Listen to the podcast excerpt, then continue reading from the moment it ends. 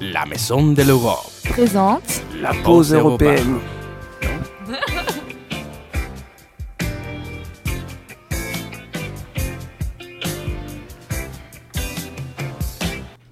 Bienvenue sur Radio Campus à la fréquence 88.1. Je suis André, je viens de l'Espagne et aujourd'hui avec moi dans cette émission de la pause européenne et on a Yara des Pays-Bas Bonjour.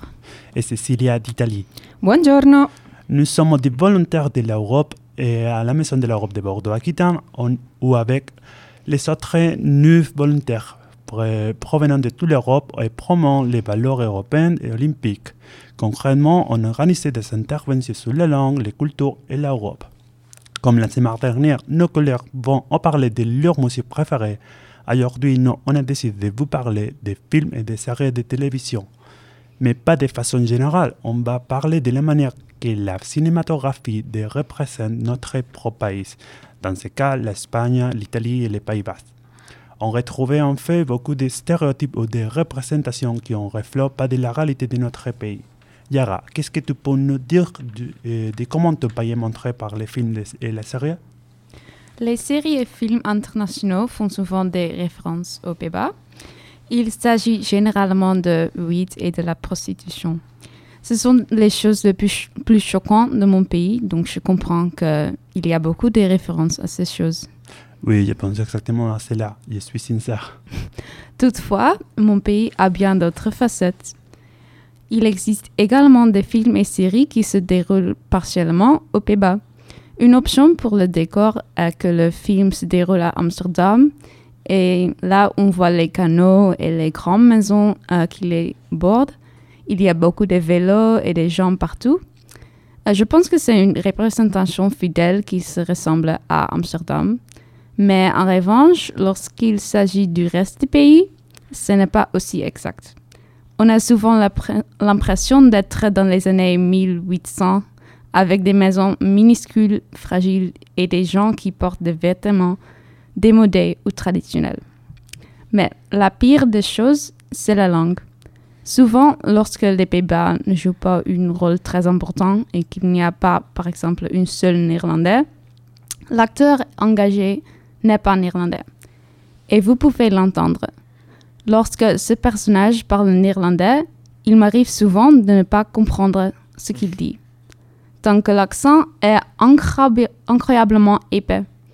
Ils sont souvent plus allemands que néerlandais.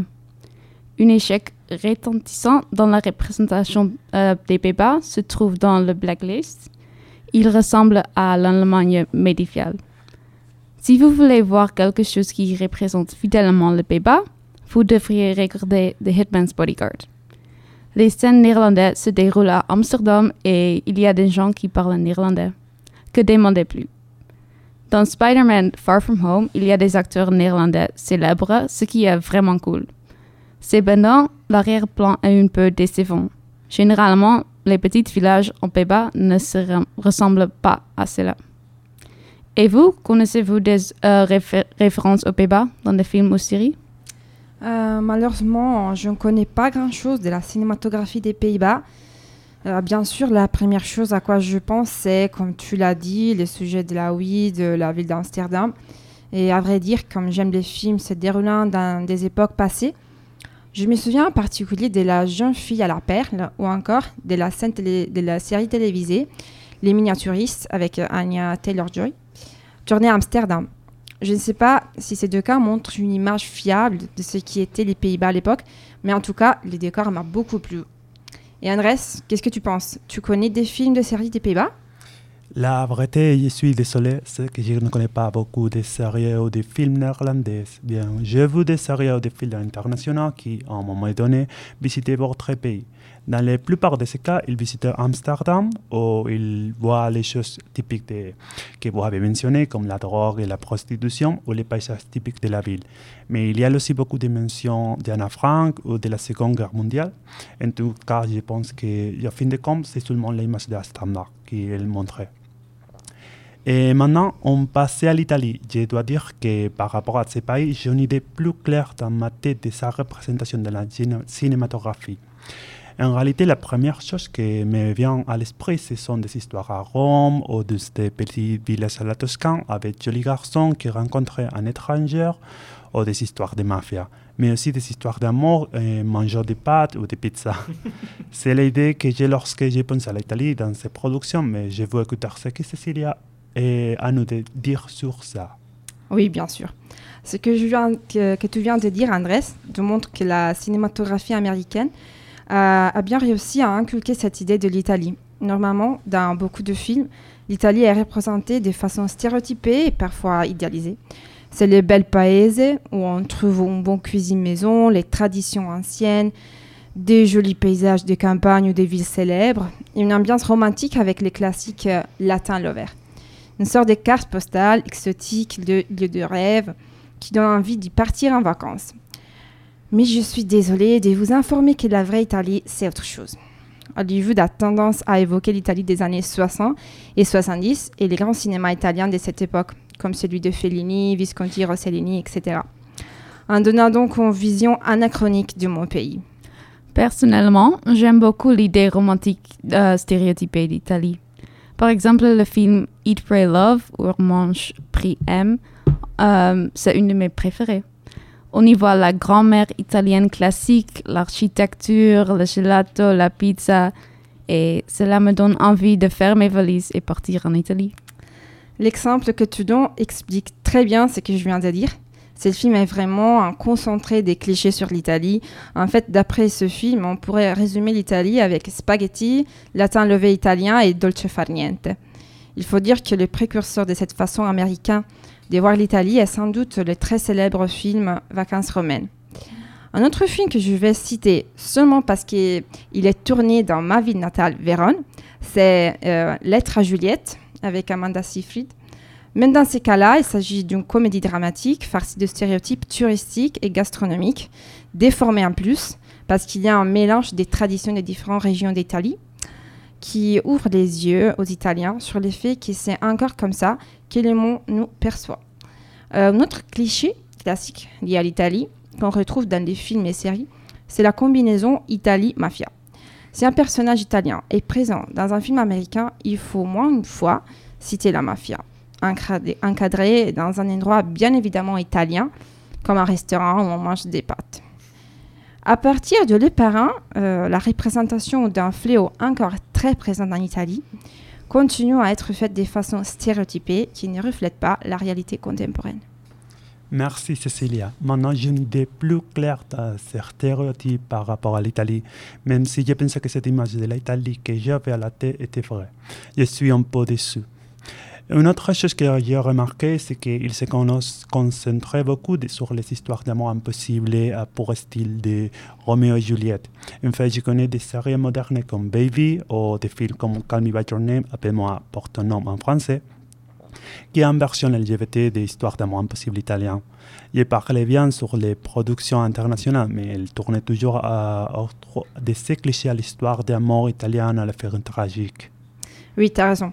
Actuellement, la cinématographie italienne propose pas mal de scénarios qui parlent d'amour difficile entre adolescents, en mêlant souvent à cela les problèmes des jeunes d'aujourd'hui et l'amour homosexuel.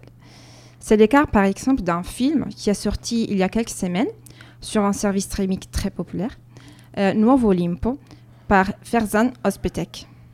Et maintenant, pour notre pause musicale, on va écouter une chanson tirée du film dont on vient de parler, mais déjà célèbre en Italie avant ça. Il s'agit d'un bricolo di allegria. Un briciolo di allegria. un brin de jeu en français. Santé par un célèbre chanteuse des années 70 Mina e Blanco, jeune chanteur très, très aimé en Italie et connu aussi à l'étranger, surtout pour leur participation à l'Eurovision 2022.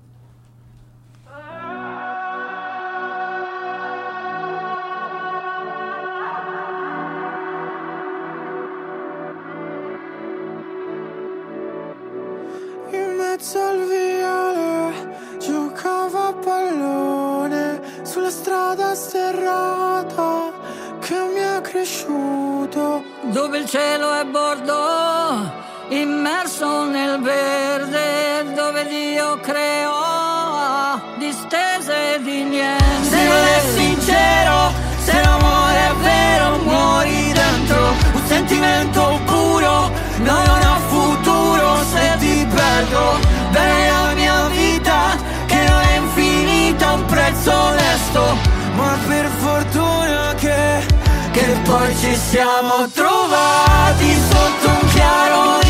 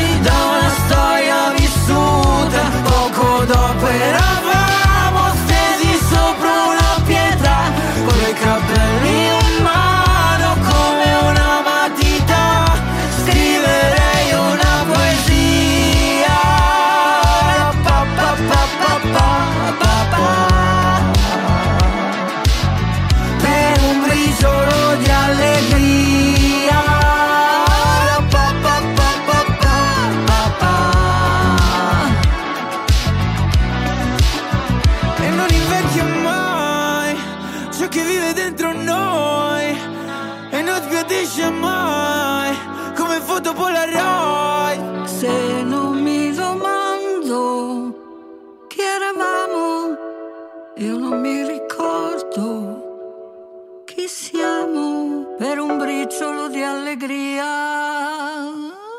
Pa, pa, pa, Bienvenue à nouveau sur Radio Campus sur la fréquence 88.1 avec l'émission Parts européens. Avec Yara et Cecilia, on est en train de parler du sujet très intéressant, les représentations de nos pays dans la cinématographie. C'est à moi l'Espagne. Maintenant, moi, avant, je veux savoir, Yara, qu'est-ce que tu penses des films ou séries des films qui parlent de l'Espagne, si tu connais? Donc, ma série euh, espagnole préférée, c'est Las Chicas del Cable ou Les Demoiselles du téléphone. Et elle, se déroule euh, en Espagne euh, entre les deux guerres mondiales et aborde un grand nombre de sujets différents dans l'Espagne de l'époque. Le décor me donne l'impression d'être en Espagne et les personnages me semblent espagnols. Mais honnêtement, je ne sais pas trop du paysage ou des gens espagnols. Qu'est-ce que tu penses de cette représentation, André? J'aime aussi la série, mais c'est très bon que, euh, très bonne chose que vous avez mentionné cette série, car en Espagne, les tournages varient en fonction des les réalisateurs. S'il s'agit d'une série ou un film espagnol, il tournait à Madrid. Mais la production internationale parlait de Barcelone, Sevilla ou Valence. Mais si lorsqu'il agit en études internationales, il tombait de les clichés absurdes. Ils, comme en Italie, ils mélangeaient des traditions, et comme par exemple à Mission Impossible. Ils enregistraient les Semana Santa de Sevilla, les Falla, euh, que c'est un festival de Valence, et les San Fermin, que c'est un Pamplon, dans les mêmes villes et dans la même époque. Un autre, le cinéma américain montre souvent qu'ils ont été recalés en géographie au lycée. On cite des séries comme Les Simpsons, Family Guy ou Comment j'ai rencontré votre mère mentionner l'Espagne, mais les confondent avec le Mexico, parce que leurs personnages se parlaient des mariachis, des tacos et avec un accent mexicain. Si un Américain nous écoute, non, l'Espagne n'est pas en province de Mexico. Et Cecilia, tu connais le cinéma espagnol? Même dans ces cas-là, je dois dire que je ne suis pas une experte des séries et films espagnols. Comme tout le monde, je crois, j'ai vu la série Netflix La Casa de Papel. Et c'est tout. L'impression que j'ai, c'est que beaucoup de séries espagnoles se rapprochent du genre de la soap opéra. Elles sont très dramatiques et romantiques. Et ça me plaît pas trop. Par contre, j'ai regardé pas mal de films du metteur en scène Pedro Alm- Almodovar. J'aime beaucoup sa façon de représenter son pays dans ses œuvres. Je trouve qu'il montre un côté intime et authentique des Espagnes.